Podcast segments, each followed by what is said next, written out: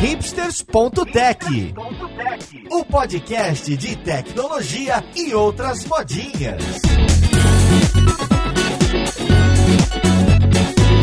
Olá, caríssimo ouvinte, seja muito bem-vindo a mais um episódio do seu podcast favorito. Meu nome é Paulo Silveira, esse é o hipsters.tech e vamos para mais um Histórias de Black Friday, já um episódio clássico aqui no hipsters.tech, onde todos os anos a gente conversa sobre os perrengues e os desafios da gente enfrentar a massividade da população nesse momento de loucura ou algo parecido com isso. Então, vamos lá podcast ver com quem que a gente vai conversar.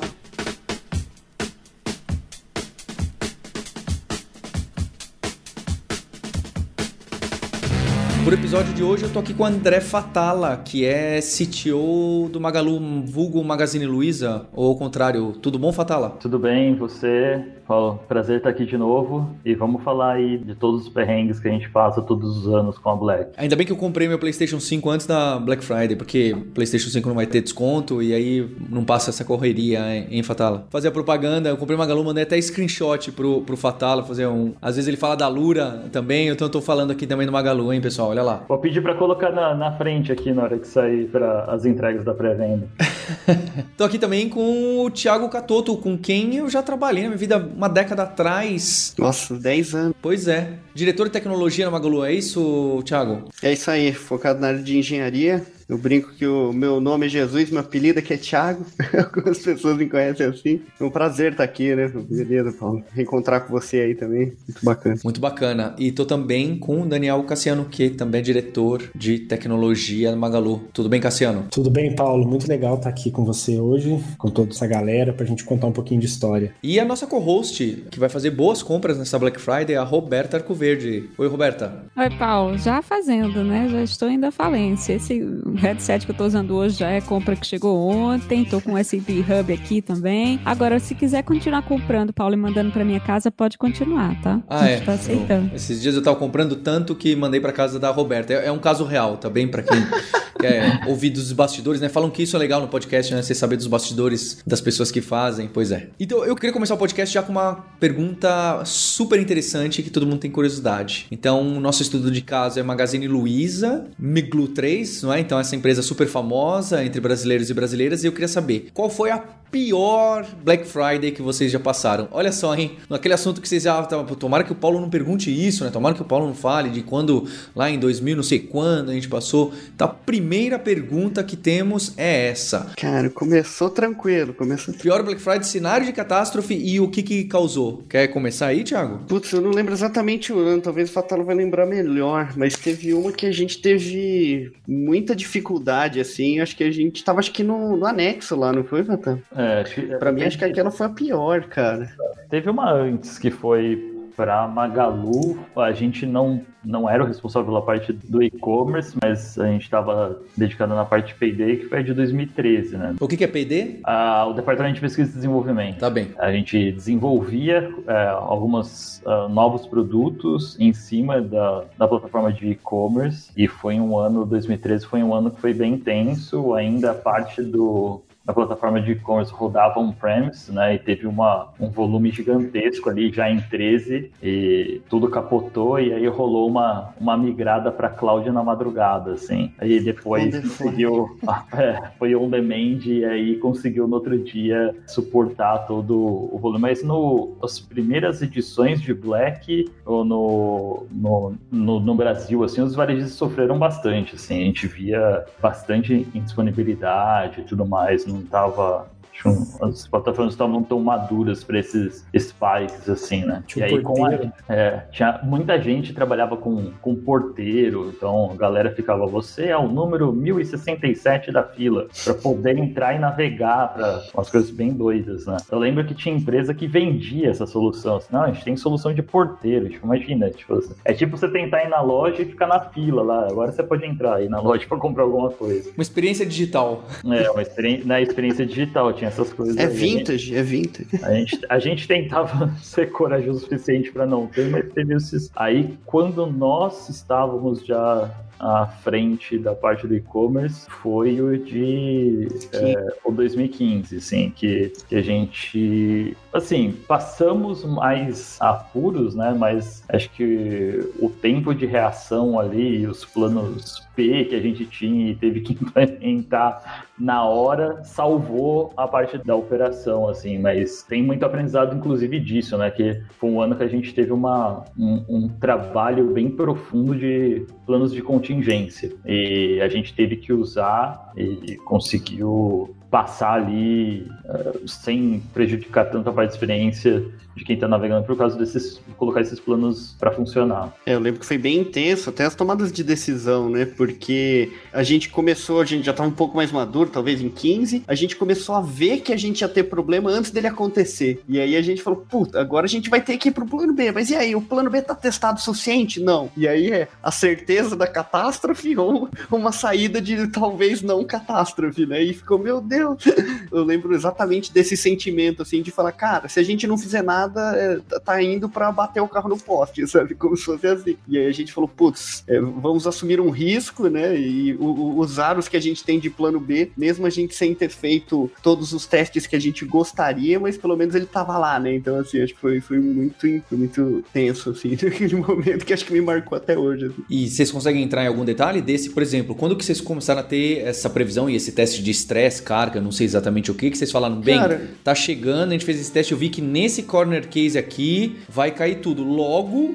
Vamos usar esse sistema que eu estava fazendo no meu hora vaga? A gente tinha, acho que sempre tem um desafio quando se fala de cálculo de frete, né? E aí a gente tinha uma dependência do cálculo de frete, a gente até chegou a fazer uma outra maneira de fazer um cálculo de frete, um sistema novo, mas ele ficou pronto muito em cima, é, a gente não conseguiu testar ele o suficiente, e a gente falou, não, vamos deixar ele ali em stand-by, vamos com o que a gente já tem aqui, que é o carro-chefe, digamos assim. Só que esse carro-chefe, ele tinha uma dependência muito grande de um banco de dados específico. E aí a gente viu a CPU desse banco de dados específico subindo, subindo, subindo, e ela, e ela tava apontando que ia ficar num momento crítico onde a gente ia começar a degradar a performance. E aí a gente falou, putz, e agora, né? A gente paga para ver, para ver se dá na trave, se o banco aguenta, ou a gente vira o tráfego para um novo sistema, que acho que assim, era muito mais robusto, né? tinha sido pensado um pouco maior, mas ele não tinha saído é, pra rua, assim, ainda, né? Ter feito todas as, as, as, validações, assim, né? Então, é, acho que foi mais ou menos menos isso, os racionais. Acho que teve coisas que ajudou a gente na época, até para fazer a virada, né? E vocês fizeram, Thiago? Vocês foram, então? É, a gente tinha preparado a virada através do nosso API Gateway, né? Então, assim, não é o melhor uso de um API Gateway, digamos assim, mas a gente conseguia fingir que era o contrato antigo. Então, quem passava por ali achava que estava falando com a ferramenta antiga, mas na verdade, por debaixo dos panos, a gente deixava aquele contrato mais sujo, mais legado e passava ele para frente. Então, foi a maneira que a gente se planejou para fazer a virada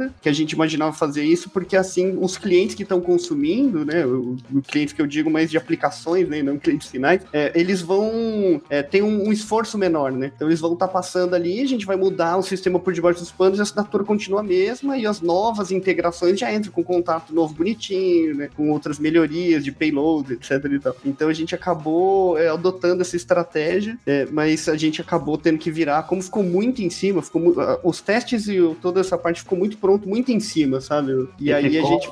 É. Acho que o ponto importante é ficou porque quando a gente começou a rodar os testes, começou a se demonstrar que tinha uma fragilidade ali, né? Com um volume alto. Então, isso deu tempo da gente pegar e falar assim: ó, cara, vamos montar um plano B, mesmo sabendo que vai ficar muito perto, mas que a gente possa ter algum tipo de contingência. Como eu tinha falado ali no início. É melhor do que só ter a certeza que a gente vai parar de vender porque a gente não consegue mais fazer toda a parte de cálculo de frete. Então ficou tudo meio pronto, esperando, e a gente olhando, monitorando, até que chegou uma parte de um threshold que a gente falou assim, ó, nem vamos pagar para ver, já vira, né? Vamos virar e ver se a gente tem uma, um melhor desempenho. E teve, deu. Foi que salvou. E a gente tá falando de 2015, né? Cinco blacks atrás. acho engraçado quando vocês falam black, é uma intimidade danada, né? Coisa de varejista. A gente, fala, a gente fala mais BF, né? Tipo, agora. Já ah, é, BF. BF. BFF. Então, Cinco anos depois e com essa contingência aparentemente resolvida, né? Eu imagino que de lá pra cá não houve mais problemas com frete, ou talvez haja novos problemas, mas a, a minha curiosidade é o que, que se aprendeu, né, ao longo de tantas BFs aí para trás e como que é hoje a correria para manter os sistemas no ar quando tem outra BF, né? Eu imagino que não seja tão ruim como deveria ser antigamente, senão vocês teriam dado um exemplo do ano passado e não do 2015. E assim, Roberto, é uma coisa que, tipo, pra gente, a gente acaba criando tanta coisa durante o ano que eu falo muito pro time que muito do que fica é mais a experiência da, que a gente teve da edição passada. Porque várias aplicações mudam muito e isso faz com que a gente tenha que passar por todo esse processo de preparação que começa lá em agosto, tudo de novo. Então, é, no ritmo que a gente tem, da quantidade de coisas novas que a gente vai colocando. E como também as coisas que, que estão um pouco mais maduras elas começam a, a, ao escopo mudar completamente. Por exemplo, igual eu disse esse exemplo do cálculo de frete, né? Putz, hoje a gente tem cálculo de frete dos produtos que são do Magazine, que são de todos os sellers, tem toda a nossa plataforma multicanal daquilo que a gente vai enviar para retirar da loja, ou que a gente vai enviar direto da loja para casa do cliente, ou do seller que vai para nossa loja para o cliente buscar. Tipo, muda muito, né? Entra toda essa parte da gente ter que retestar tudo muito bem. Eu acho que você falou assim de aprendizados, uma coisa nossa que a gente foi cada vez antecipando mais a parte da onde a gente começa a fazer os testes, discussões também em não deixar para fazer toda essa parte de stress test só para esse dia da Black Friday e sim ser algo recorrente que todos os times têm que olhar para estar tá preparado para grandes spikes e é uma realidade dentro do Magalu, porque dependendo da promoção que aparece lá no Faustão, meu, tipo, vem gente pra caramba, né? Como o comercial quer ver sangue, ainda o marketing, né? Tipo, é o Faustão falando, push notification em cima, dispara um monte de e-mail e, tipo, vem aquela avalanche de gente de uma vez só, né? Então, acho que um dos grandes aprendizados também é de passar para todos os times que isso deveria ser uma tarefa recorrente de, tipo, qual é o limite até onde sua aplicação vai? É, você tem que olhar para isso e sempre pensar que essa barrinha vai todos os anos, a todo momento subir cada vez mais. Esse é um dos pontos que a gente começou a aprender bastante. O outro é plano A, B, C, D, E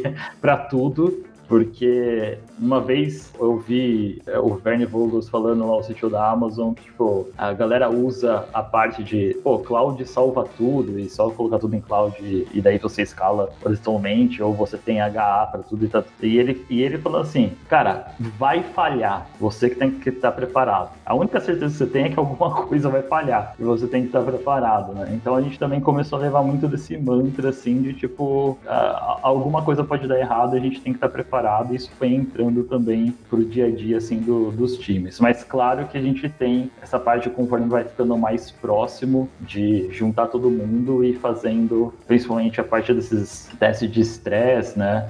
É, com todo mundo em conjunto para ver como seria uma simulação ali do dia de verdade. Ah, e você comentou um ponto que sobre vocês falariam do ano passado, né? Mas a gente também teve um problema no ano passado, zero vergonha de falar sobre isso, porque foi em cima de algo que foi completamente novo pra gente. A gente já vinha tendo volumes cavalares aí da parte de Black, e o ano passado ainda teve um show muito próximo da meia-noite, né? Que foi feito no, no Multishow, junto com o YouTube, e um monte de artista, e baixa o app, baixa o app, baixa o app, até o momento que a gente olhou assim e falou, cara, tem três vezes mais gente aqui do que a gente tinha ano passado na, na Black, e aí vem um outro, um outro grande aprendizado, que a gente tinha uma dependência de um componente externo, que a gente não tinha nenhum tipo de é, controle sobre aquilo, e ele falhou. E aí, nessa falha, a gente não tinha definitivamente para onde correr. E a gente teve um, um período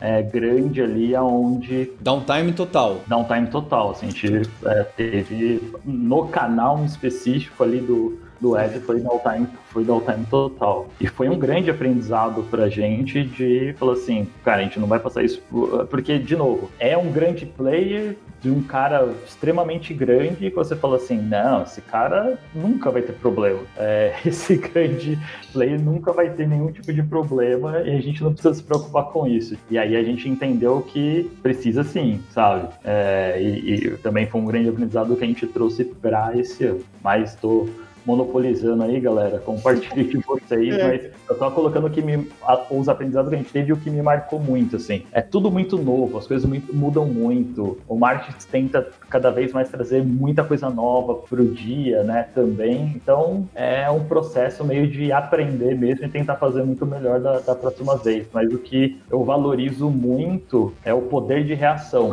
Não, porque, tipo, mesmo com tudo isso acontecendo, a gente não deixou de bater a meta que a gente tinha ali da parte de venda e tudo mais, porque a gente conseguiu redirecionar muito rápido, assim, também. Quando a gente ficou um pouco sem, não mapeou uma possível falha, mas a gente conseguiu atuar muito rápido em redirecionar. É, eu acho que eu faço muito relação com aviação, assim, sabe? Às vezes você pega um avião e aí, cara, tem um monte de problema e você acha que o voo foi perfeito, só que na verdade os pilotos ali tem toda uma cartilha, o sistema reserva, aconteceu isso, você faz aquilo, tem uma série de procedimentos procedimentos ali com que garantam que você tenha uma viagem sem problemas, né? Quando a gente fala em planos A, B, C, D, eu acho que é um pouco disso, né? Até em 2013, acho que a gente era bem menos resiliente, assim. Acho que era duas ou três aplicações que era responsável por tudo, assim, né? E eu acho que a gente aprendeu meio que na marra, né? Pô, o cara ia lá fazer um negócio aqui, o cara não logava, não vendia, não fazia nada, né? E a gente também foi evoluindo para deixar componentes mais separados, onde eles consigam ser também, tipo, se ele falhar, só aquele pedaço cai, não tudo, né? Que nem o próprio Fatara falou. Acho que esse é um grande aprendizado, assim. Eu acho que tem algumas coisas que a gente também começou a mudar ao longo dos anos, que é o quão agressivo a gente entra, né? E ter essas questões das flagzinhas de ligar e desligar coisas, né? Então, às vezes, pô, tem um monte de. O Cassino acho que pode entrar mais no detalhe. Pô, tem vários algoritmos de recomendação. Pô, talvez você começa com um, dois e depois você vai expandindo, em vez de usar já os 10 que você tem disponível, né? Ou desliga tudo, né? Ou dependendo do caso, desliga tudo. Ou desligar tudo, né? Ou começa desligado tudo no show, depois você vê e vai indo. Então, ter essa flexibilidade, eu acho que foi uma coisa que a gente aprendeu, que é um pouco do que o Fatalo falou. O poder de reação, né? É, e até de falar, pô, tem alguma coisa acontecendo aqui, cara, faz um circuit breaker, né? Quando a gente fala de que é pra dar um fôlego pro cara se recuperar, né? Senão a aplicação tá lá morta e continua chegando aquela enxurrada é, e aí ela não, não, não, vai voltar nunca à vida, né? Porque quando entra uma máquina, um pod ali, ele já vem, não consegue atender tudo aquilo, né? Então tem que ter uns mecanismos para você também conseguir é, se recuperar, assim. Sabe? Então acho que eu, eu, faço muito essa relação, assim, com a aviação, assim, e como que a gente evolui ao longo do tempo, sabe? Acho que um ponto legal de comentar sobre isso é que até lembrando de 2013, é interessante a gente lembrar do tamanho, né? Que em 2013 a gente ainda conseguia fazer umas coisas uma semana antes, como entrar para uma cloud ou coisa do tipo, assim, sair de um premises e ir para uma cloud em uma semana. Se a gente olha para a relação de hoje, é um pouco mais difícil. é, o meu grande aprendizado de literalmente esse ponto, assim, de é, o quão pronto você tá para lidar com a falha. Então, é, eu tenho um amigo que, pegando esse paralelo do, do Jesus de aviação, que ele é piloto nas horas vagas, ele sempre fala assim, cara, na verdade, tudo que eu treino, tudo que eu faço é para dar errado. Eu tô esperando que vai dar errado. Então, se dá tudo certo, é a exceção. Eu tô. Diga um negócio desse, não. Eu já não gosto de voar. Ele falava pra mim assim, cara, eu treino pra arremeter. Eu não treino pra pousar. Se eu pousei, é exceção. Aí, ele, quando ele me falou isso também foi difícil pra mim. Toda vez que começava a descer o avião, eu falei, ele vai arremeter, ele vai arremeter, ele vai arremeter. eu levei um tempo pra lidar com isso. Mas acho que esse ponto de, de olhando lá pra trás, a gente não tinha resiliência com as coisas, a gente não tinha contingência, era bem cowboy, assim, o, o modelo, né? A gente, e como o tamanho era muito menor, a gente conseguia fazer muita coisa ali. Então hoje, na verdade, com o tamanho que a gente tá, na verdade a gente tem que se preparar muito antes para ter vários desses cenários que o Fatala comentou. As minhas analogias são um pouco mais com, com corrida e não tanto com aviação, mas que é como se fosse isso. A gente se prepara muito para uma corrida de uma hora. E aí, dentro dessa uma hora, você tem um espaço muito curto de tempo que você tem que tomar decisões. E acho que hoje o grande ponto da gente é estar preparado para tomar essas decisões em real time. Ano passado foi um ano que a gente identificou que muitas coisas a gente não estava preparado ali dentro desse contexto para esse volume. Só que aí, por exemplo, vou pegar um exemplo desse ano, veio a pandemia. A gente já viveu algumas Black Fridays esse ano. Então, assim, a Black Friday, o que nos faz gerar uma expectativa de que a Black Friday desse ano realmente vai ser algo muito grande. Porque a Black Friday que pra gente ano passado foi algo gigantesco, a gente já viveu ela depois. Então a gente falou, cara, hoje o nosso dia a dia já ficou muito maior do que ele era quando a gente viveu a Black ano passado. E acho que a expectativa é sempre essa todos os anos, né? Então a gente, na verdade, acho que a gente considera que a gente tá muito mais pronto hoje. Esse ponto que Jesus comentou da recomendação, tem várias outras partes da, do nosso ecossistema que a gente hoje consegue ir desligando, assim. Você vai tirando uma roupinha, tira um boné, né? Tira uma blusa, tira um tênis e assim você vai Mas aí quando você fala do tamanho da empresa, é aí que eu fico mais curiosa ainda, porque parece que não só a empresa cresceu em número de pessoas que estão trabalhando nesses sistemas, mas também na, na complexidade dessa arquitetura, né? Você tem um monte de subsistema que se comunica, e aí se um nó desses grandes subsistemas cai, seria um problema. Então eu tenho duas curiosidades. Primeiro é como funcionam os testes de estresse. Vocês testam individualmente os subsistemas e o conjunto como um todo, sempre. E a minha outra curiosidade tem mais a ver com como você distribui o aprendizado nessas equipes quando uma coisa dá errado. Porque eu imagino que vocês não elenquem a empresa inteira para ficar de prontidão no dia da Black Friday, né? Você deve ter um subconjunto de pessoas ali. Um subconjunto de 90% das pessoas. 90%. 95, mas, tá? tô brincando, mas eu acho brincando. Que todo, eu acho que toda programadora deve, deve ter essa sensação de que os momentos da minha carreira que eu consigo pensar assim, de, mais ricos em termos de aprendizado, foram justamente quando alguma coisa deu ruim, né? Quando dá algum problema e você precisa, na pressão da Black Friday ou não, descobrir como resolver aquilo, colocar o sistema de volta no ar e tal. E eu tenho um interesse muito grande em saber, em, em falar sobre educação dentro dos times de engenharia de software, né? em saber como que esses, esses aprendizados são repassados, mesmo para aquelas pessoas que não estavam presentes na hora que o pepino estava sendo resolvido. Acho que hoje a gente testa as duas coisas, na verdade. Então a gente testa tanto componentes individuais quanto o todo. O estresse é uma coisa, é eu querer chegar àquele limite das minhas aplicações. Nesse sentido, a gente estressa o mais próximo possível de um cenário real. Porque, assim, às vezes a gente. O, o, que é diferente de testar um componente. Então, por exemplo, pegar o exemplo do cálculo de frete. Eu quero testar o componente de cálculo de frete. Então, ali você tenta levar aquele componente ao máximo dele, para a gente identificar qual é o limite dele, como é que a gente faz um,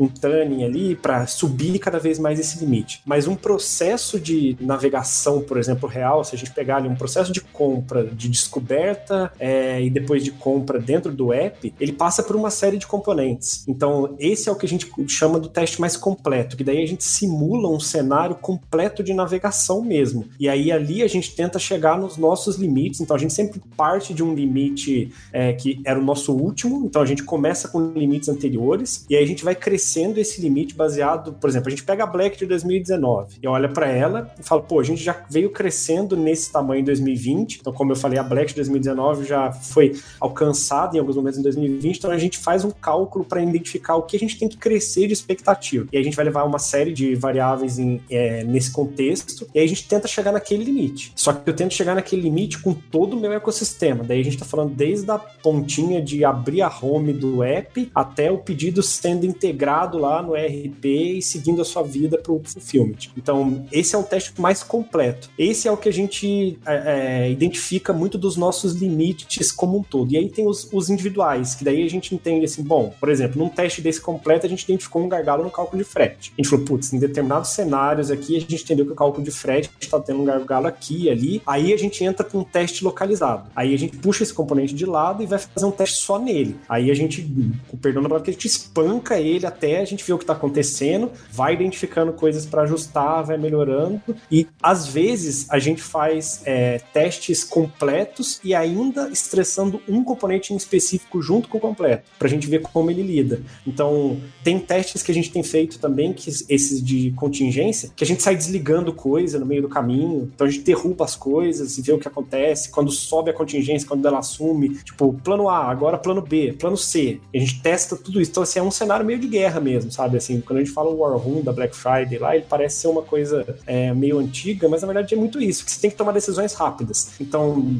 a gente, na performance que a gente tem hoje, o nosso objetivo é tomei uma decisão de assumir o cenário B em lugar do cenário A. Isso levou 30 minutos. O que significa 30 minutos desse cenário para mim? Putz, pode significar um, uma perda de venda gigantesca, etc, etc. Eu preciso reduzir esse cenário para 5 minutos. Então, como que eu faço para a contingência B entrar em 5 minutos e não em 30, por exemplo? Aí a gente entra com o time de engenharia, dá um deep dive nisso e começa a ver o que a gente tá falando, precisa fazer para isso acontecer. E é engraçado porque eles são complementares, né? Às vezes você roda um e ele pega um ponto, você identifica ali qual que é aquela raiz. E aí depois, quando você roda um outro, como a massa de dados às vezes é um pouco diferente, tem algumas variações em alguns cenários, ele estoura um outro componente né? Então é muitas variáveis, né? Então acho que é, é, muito importante ter esses complementares, testar um pedacinho eu todo, né? Não é só um que vai resolver a sua vida. Acho que esse que é o grande racional. É, acho que quando a gente fala de aprendizados, assim, é, ao longo dos anos a gente começou a, a colocar muito do que que acontecia, né? Qual foram as dores, né? Então a gente junta todo o pessoal, né? Pô, e aí galera, o que, que que tá acontecendo? Qual foram as dores desse ano? O que que a gente quer que aconteça no ano que vem e tal? E eu acho que isso é, evoluiu com o tempo, com a questão da gente também começar a fazer post-mortem, assim, né? Independente de quando que acontece um, um, problema, a gente também junto fala, beleza, galera, aconteceu esse problema e aí? E aí a gente começa a ter até um pouco mais agressivo. Cara, qual que foi a estimativa do impacto financeiro que ele teve, né? Pra gente também olhar e falar, pô, nem sempre a gente consegue, mas a gente sempre pede para tentar fazer esse exercício porque é importante, né? E aí falar, o, o que que a gente teria que fazer para ele para ele não acontecer de novo, né? E aí, muitas vezes no começo, acho que o pessoal sempre fala, não, tem que reescrever tudo de novo. Gente, não, não, peraí,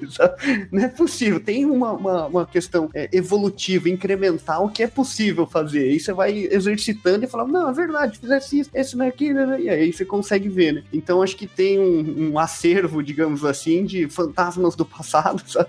do que, que aconteceu, onde está disponível para muitas pessoas a companhia, assim. E isso acho que é muito legal, que ajuda nessa parte de educação, porque ela vai exercitando conforme os problemas vão acontecendo no dia a dia, e quando tem um grande evento, a gente também se junta e fala, sabe aquilo que você treinou o ano inteiro sobre discutir sobre como como resolver problemas. Então, vamos fazer um aqui agora, só que num fórum um pouco maior, com mais pessoas. E aí aparecem muitas coisas legais, assim, é, nem todas a gente consegue endereçar tão rápido quanto a gente gostaria, porque eu acho que também é. Eu lembro que o Aspira falou, inverte, né? Ele falou uma vez que falou: priorizar é a arte de descartar boas ideias.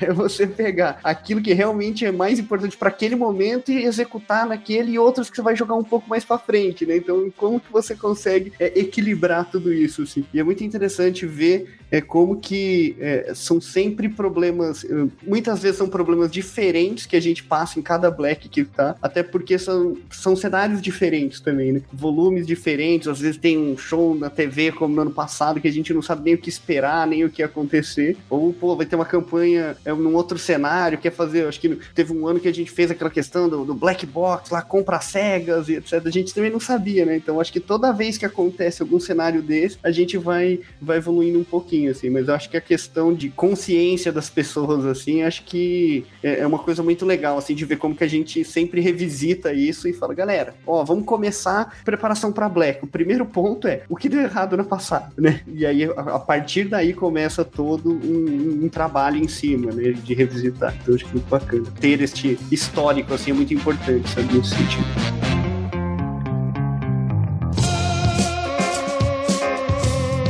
Queria trazer dois pontos que eu fico pensando. Eu gosto, eu queria entender um pouco o plano D de vocês, o plano C e o plano D. Eu vou dar dois exemplos do que é óbvio, né? Eu tô num universo um milionésimo do tamanho de vocês, mas toda empresa passa por maus bocados na Black Friday, né? Inclusive, hoje a gente está na terça-feira de Black Friday. Não deixe de assinar a Lura na sexta-feira, meia-noite. Primeiro que acaba o, o desconto de 20% da Black Friday.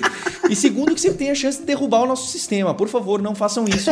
Comprem hoje, terça-feira. no último minuto. No Por que, que você vai deixar pro último minuto? E lembrem de priorizar, né? Primeiro, educação. Em segundo lugar, gadgets na Magazine Luiza. Primeiro na Lura.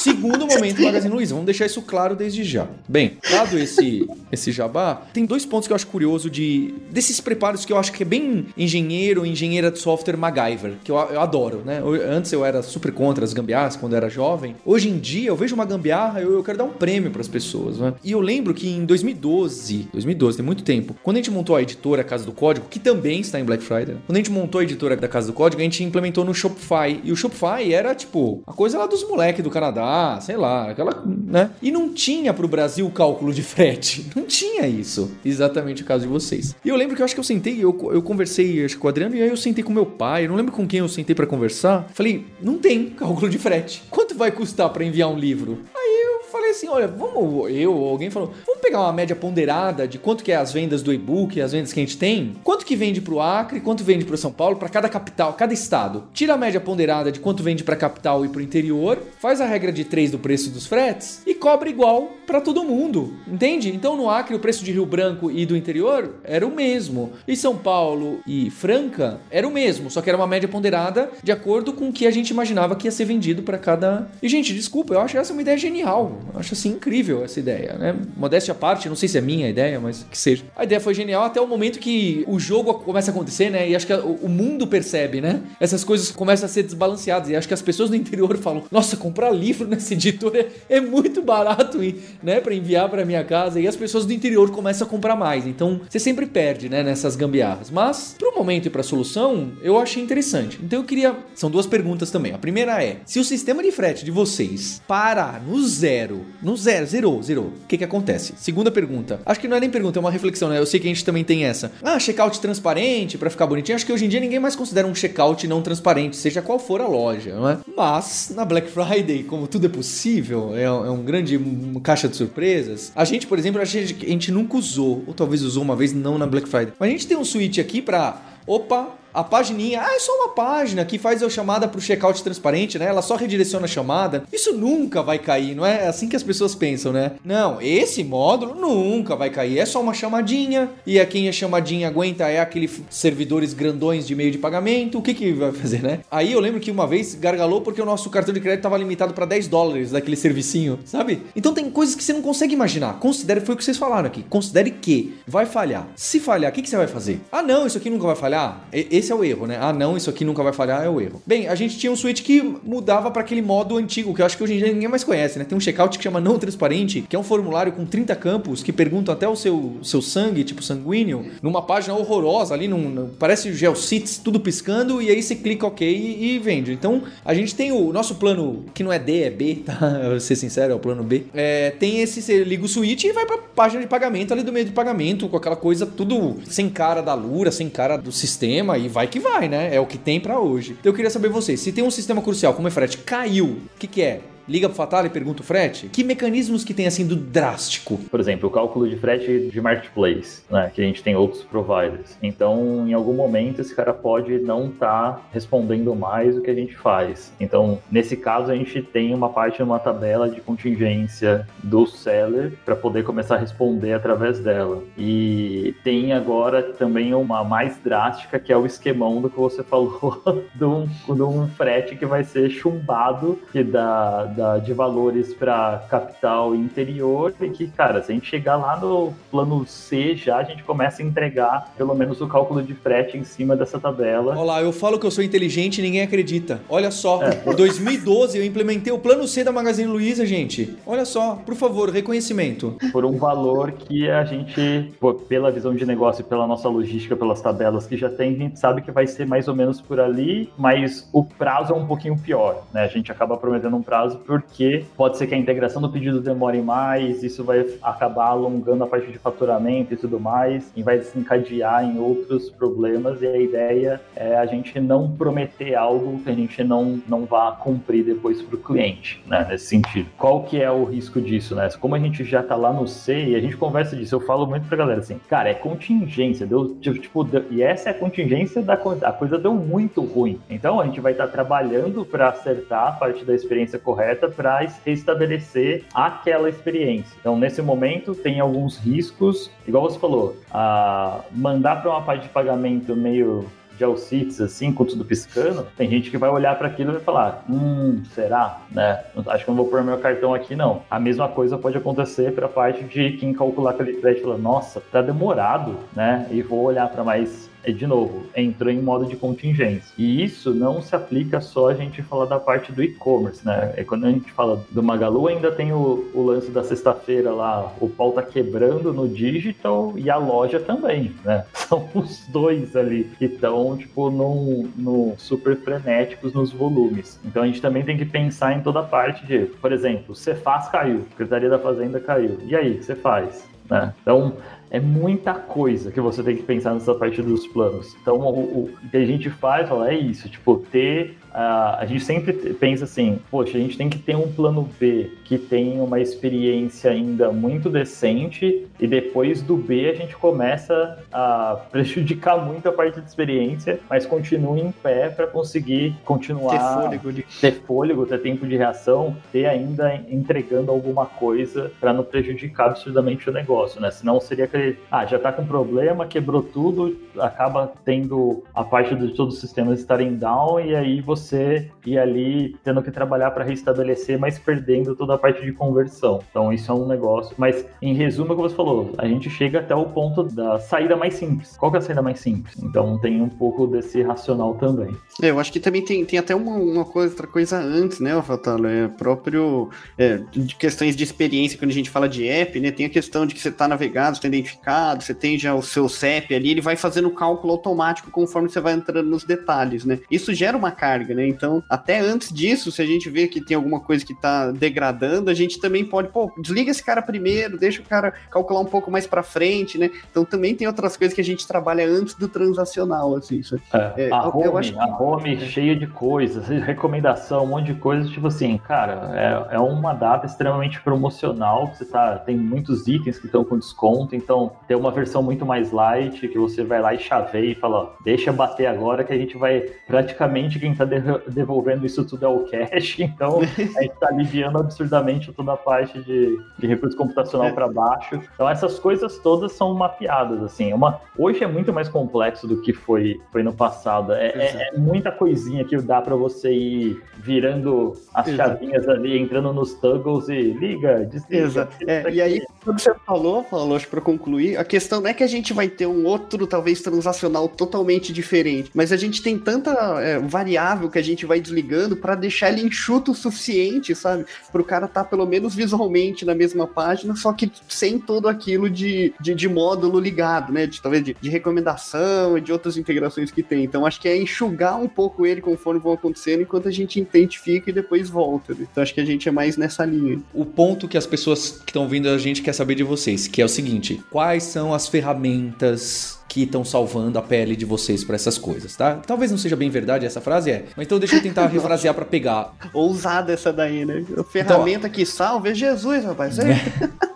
Então é, ah, é o cloud, ah não, é o Kafka. Qual que é aquela palavra que durante a Black Friday, toda hora, a palavra daquele sistema, framework, biblioteca, sistema de monitoramento, que tá sendo muito repetida, é Splunk, Kafka, ou aquelas ferramentas do Netflix que ninguém sabe o nome, escrito em escala. Qual que é aquelas ferramentas que tá todo mundo olhando, ou todo mundo fazendo alguma coisa, configurando? Quais são elas que, poxa, a gente durante o ano não aparece tanto, é só mais uma das coisas que a gente tem que fazer por boa prática e o DevOps e etc. Não, mas agora tá todo mundo em cima dela. O que, que é que aparece muito? Putz, cara, eu, é, eu ia falar isso. Eu acho que é assim, a gente fala grafana. muito de grafana, né? Grafana é visualização de log, né? Putz, eu acho que grafana é o que a galera mais usa. Só que eu acho que a gente também escolheu um caminho é, mais desafiador, assim, que foi. A gente não chegou e falou: Ó, oh, galera, vocês só podem usar essa tecnologia e acabou, sabe? Acho que a gente tentou identificar qual tecnologia tem o seu espaço em cada uma das etapas Então a gente é um pouco mais homogêneo, digamos assim. Não é homogêneo, né, na verdade. Então a gente tem variações de várias tecnologias em diferentes cenários. Eu acho que o que tem de mais intersecção entre todo mundo é essa questão de monitoramento, sabe? Que eu diria. Cara, é você saber o que, está acontecendo, ter uma lupa muito bem feita ali. Eu acho que hoje a gente acaba usando grafano. Mas eu não sei se tem uma tecnologia APM si. Eu acho que é um. É,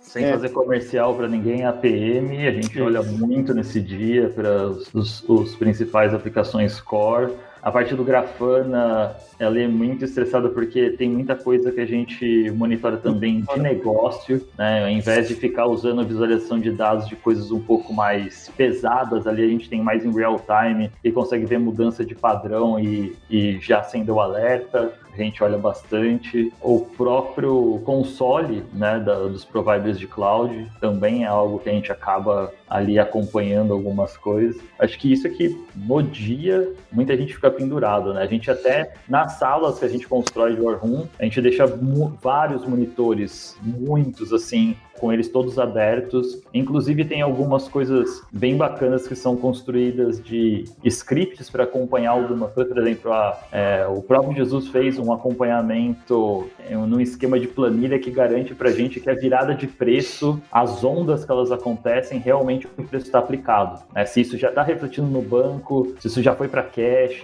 se está funcionando tudo muito bem. Então, acho que o, o, principal ponto é a gente conseguir enxergar tudo aquilo que, para operação desse dia tem que estar tá muito bem monitorado, fora a parte das aplicações. Eu vou ser ousado aqui e falar de uma coisa pré, tá? Aí eu acho que não é nem maga, mas é mais minha pessoal, assim. Então, quando a gente fala de scripts, né? Acho que a gente já usou várias coisas, usou diferentes ferramentas, mas hoje eu gosto muito da questão do K6, do K6 IO. Eu vou falar o porquê que eu gosto tanto dele, porque assim, na hora que você vai escrever os seus scripts, fazer toda a validação para fazer os seus testes locais, você acaba escrevendo ele em JavaScript lá, que acho que é uma linguagem bem fácil, qualquer um, independente independente da linguagem, o cara consegue se virar, só que na hora de executar, ele executa em Go. Então, assim, ele, ele tem uma performance muito grande. Com pouco poder computacional, você consegue gerar muita carga, sabe? É, e eu sei que não é exatamente alguma coisa da, da Black em si, mas é uma coisa que tem que acontecer antes, sabe? Pra você testar os seus sistemas, que eu acho que é uma coisa que, já que pediram de possíveis indicações de tecnologias ou siglas, eu acho que eu deixaria essa do K6 aqui, sabe? Que é uma ferramenta de, de teste, assim, que é bem legal. Tem a versão também paga para quem quiser ali,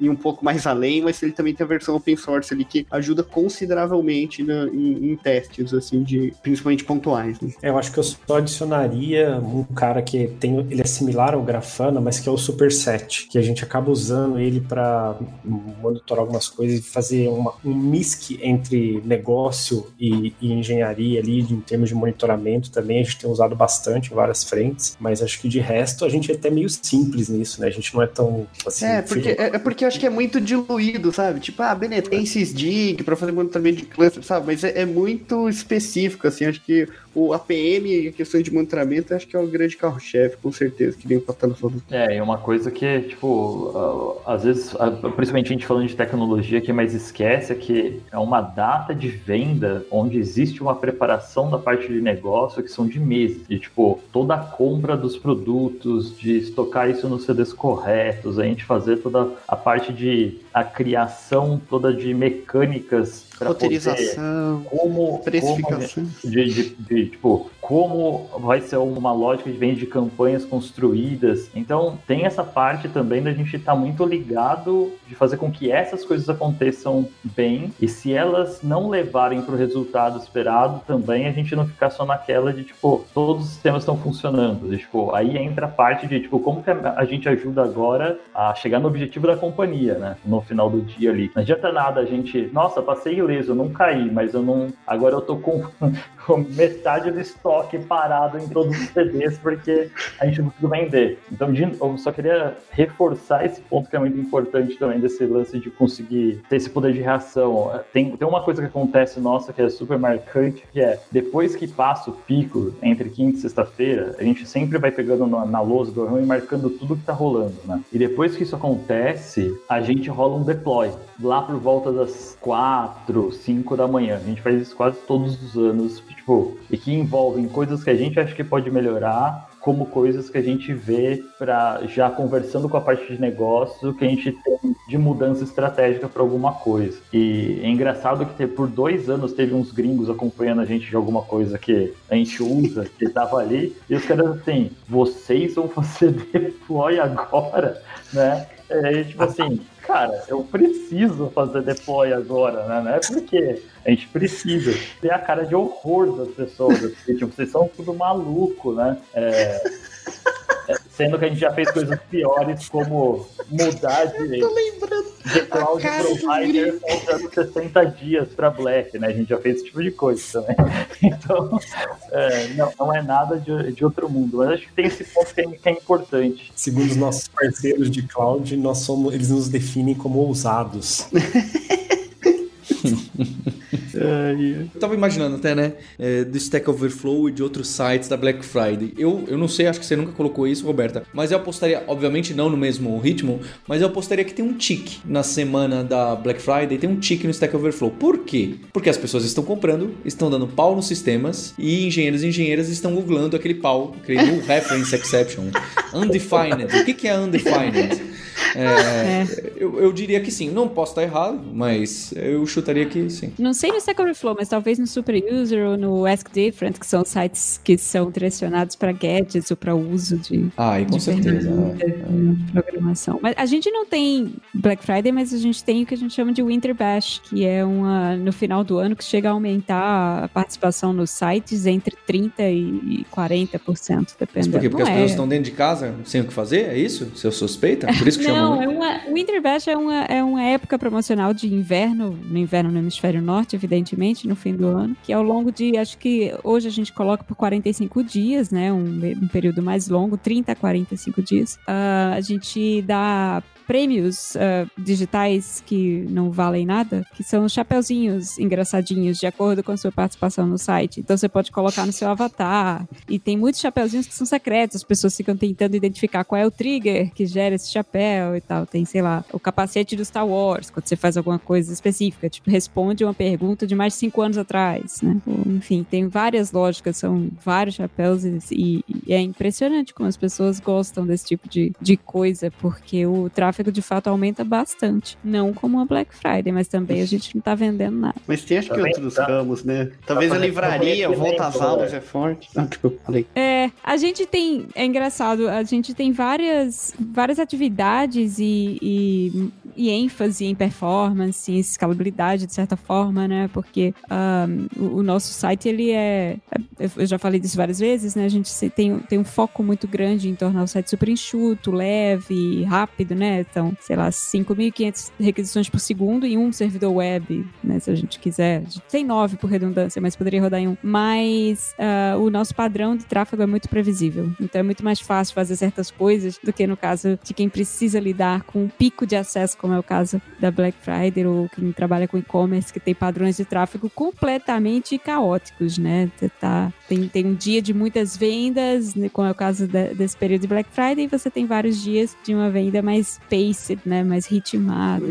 É, é, engraçado, você falou de uma coisa é, interessante, assim, que é como que você tira proveito das camadas de cache e é uma relação difícil entre esses dois pontos, né? Porque como que você deixa, faz o melhor uso de uma CDN, por exemplo, mas também não, não passe tudo aquilo, porque aquilo você, é, se você bem utilizado, né? Você consegue economizar muito o poder computacional dos servidores, né? Mas nem tudo é estático, né? Então é como você consegue colocar um cache decente ali para que você tenha uma, uma, uma segurança, mas também não fique é, tão defasado uma possível mudança de preço, né? E isso vai em todas as camadas, né? Porque também tem caches para baixo, né? Então, a gente também sofre disso em alguns cenários, mas é, é eu acho que é muito mais é, a gente afinar o que a gente tem em cada um dos cenários para conseguir tirar o melhor proveito disso, né? Que acho que a gente não tinha falado sobre CDN aqui ainda, né? E numa Black ela é, é de extrema importância, né? Porque às vezes chega muitas pessoas vendo o mesmo produto com a mesma precificação, você consegue segurar bastante. Né? É, e tem aquele problema de que a pessoa não pode ver e pagar mais caro, nem ver e pagar mais barato, não é? E aí é super complicado a ordem, é a planilha que eu acho que o, o Fatala tava falando que você fez, não é, Thiago? Tem uma ordem. É isso aí, pra... muito específica e deve ter uns corner cases aí que ninguém vê vindo, né? Aí é, complicado. Mas é, é uma arte aquilo ali, viu? Ajustar Jesus ali. É o, maior, o Jesus é o maior hacker de planilhas que eu já conheci. 好多人 Pô, dá pra programar nas planilhas lá. Pô. Mas dá mesmo. É, é uma, então. arte, uma arte subestimada. É uma arte subestimada. Algumas pessoas chamam de low code. Low code nada ali. É, ali é high code. É. Eu queria agradecer a equipe do Magalu e dar parabéns pelo trabalho e pelo vocês estarem sempre ajudando a gente. Tá boa sorte porque a semana já começou e vocês têm sexta-feira. Boa sorte para todas as pessoas envolvidas em software no mundo, porque é uma época tensa, coisas nunca imaginadas e impossíveis de acontecer, que você tem certeza que não vai acontecer, elas acontecem nesta sexta-feira. Então estejam preparados, porque vai acontecer. Você acha que não vai acontecer, mas sabe aquele if que você põe quando você era criança? Você escrevia aquele if e colocava assim: print, aqui nunca vai chegar? Então. Esse print vai chegar. Chegou, chegou. Chegou. É essa sexta-feira. Então, é, queremos ouvir relatos, tweetem, coloca aqui no Discuss, no comentário do Hipsters, que é sempre muito interessante esse momento. E eu acho que é muito legal. Eu acho que é, é a, Eu falo que eu nunca gostava muito desse termo quando estava na faculdade de engenheiro e engenheira, né? Engenharia de software. Mas hoje, cada vez mais, nós estamos plugando e tirando soluções MacGyver, não é? Tirando soluções incríveis, misturando peças e canos e falando, não, peraí, se esse cano estourar, mas aquela bomba aí a gente puxa daqui, puxa dali e vira um, um mecanismo muito interessante, né? Tem tanto, tanto a parte da ciência da computação quanto essa parte da, de engenharia de sistema mesmo, de conectar as peças, que tem um trabalho que eu vou chamar de criativo, não é bem isso, mas é um trabalho muito interessante. Eu, eu, eu fico desafiado, é um xadrez aí, não é? É bem interessante. Pensar como engenheiro é a questão de ter soluções criativas a situações atípicas, né? Exato, exatamente. E como eu falei, a gente tem a Black Friday da Lura com 20% de desconto, o site tá lindo, entra lá para ver o neon todo que tá ligado. É um momento muito oportuno de que você venha estudar com a gente e se matricular, que ano que vem a gente vai ter mudanças de preço, então realmente é um preço muito interessante que cabe no bolso e que tem mudado a carreira de muita gente, ajudado a mudar, é, se aprofundar, a ir mais longe e até estudar coisas relacionadas a outras disciplinas. Então é, é muito comum a gente ver as pessoas especialistas em back-end MVC estudando um pouco de data science, um pouco de front-end ou até de UX, para que a gente possa entregar melhor para o usuário final. De que, que adianta a discussão de MVC se a gente não está entregando software lá no final? Então fica o convite de você aproveitar esse momento só até sexta-feira, meia-noite, para vir estudar com a gente. Vai lá no site da lura.com.br, tá super bacana. Aproveita esse desconto, que depois não tem mais, depois muda bastante. E a gente também tem um presente para você. Tá relacionado a esse mecanismo que a gente enxerga a educação em tecnologia, que é o projeto Scuba.dev, é um podcast novo. Então você procurar aí no seu Spotify, no seu agregador, Scuba Dev, Scuba.dev, o Gabs Ferreira entrevista cada semana uma pessoa que passou aqui na Lura, estudou com a gente,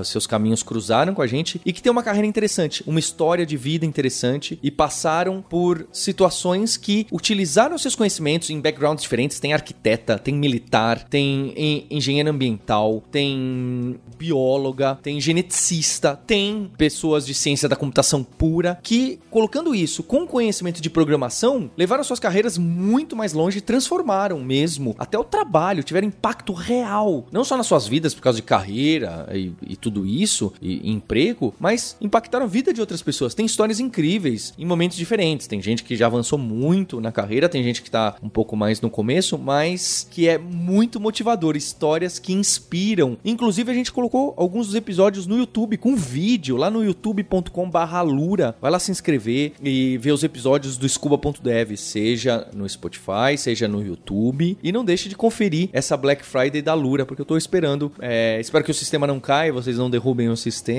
e a gente está esperando você para estudar aqui. Eu te encontro em dezembro no onboarding. No começo de todo mês a gente faz um onboarding e eu faço uma live, participo com os alunos, com as alunas para entender qual é o seu momento, o que, que você está procurando, quais são suas dúvidas. É, a gente faz um, um bate-papo ali. É muito interessante. Eu espero ver você nesse momento muito legal. Quero ver você investido primeiro na sua carreira, na sua educação, depois nos gadgets e no PlayStation e etc. Então vejo você na Lura. A gente tem um compromisso na próxima próxima terça-feira. Hipsters. Abraços. Tchau.